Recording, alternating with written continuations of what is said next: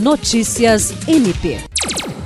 O Ministério Público do Estado do Acre, por meio do Centro de Atendimento à Vítima CAVE, deu início, no dia 23 de novembro, ao projeto O Amparo por Trás da Dor.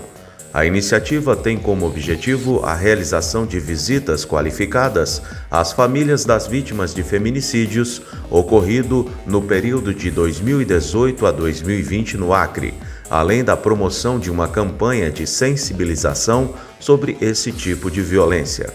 Na primeira etapa, já foram realizadas quatro visitas a famílias residentes em Rio Branco, Cruzeiro do Sul e Tarauacá a coordenadora do CAV, Procuradora de Justiça Patrícia Rego, destaca que o projeto visa viabilizar atendimento psicossocial e passar orientações jurídicas para as vítimas indiretas do feminicídio, que costumam ficar desamparadas após a ocorrência do crime.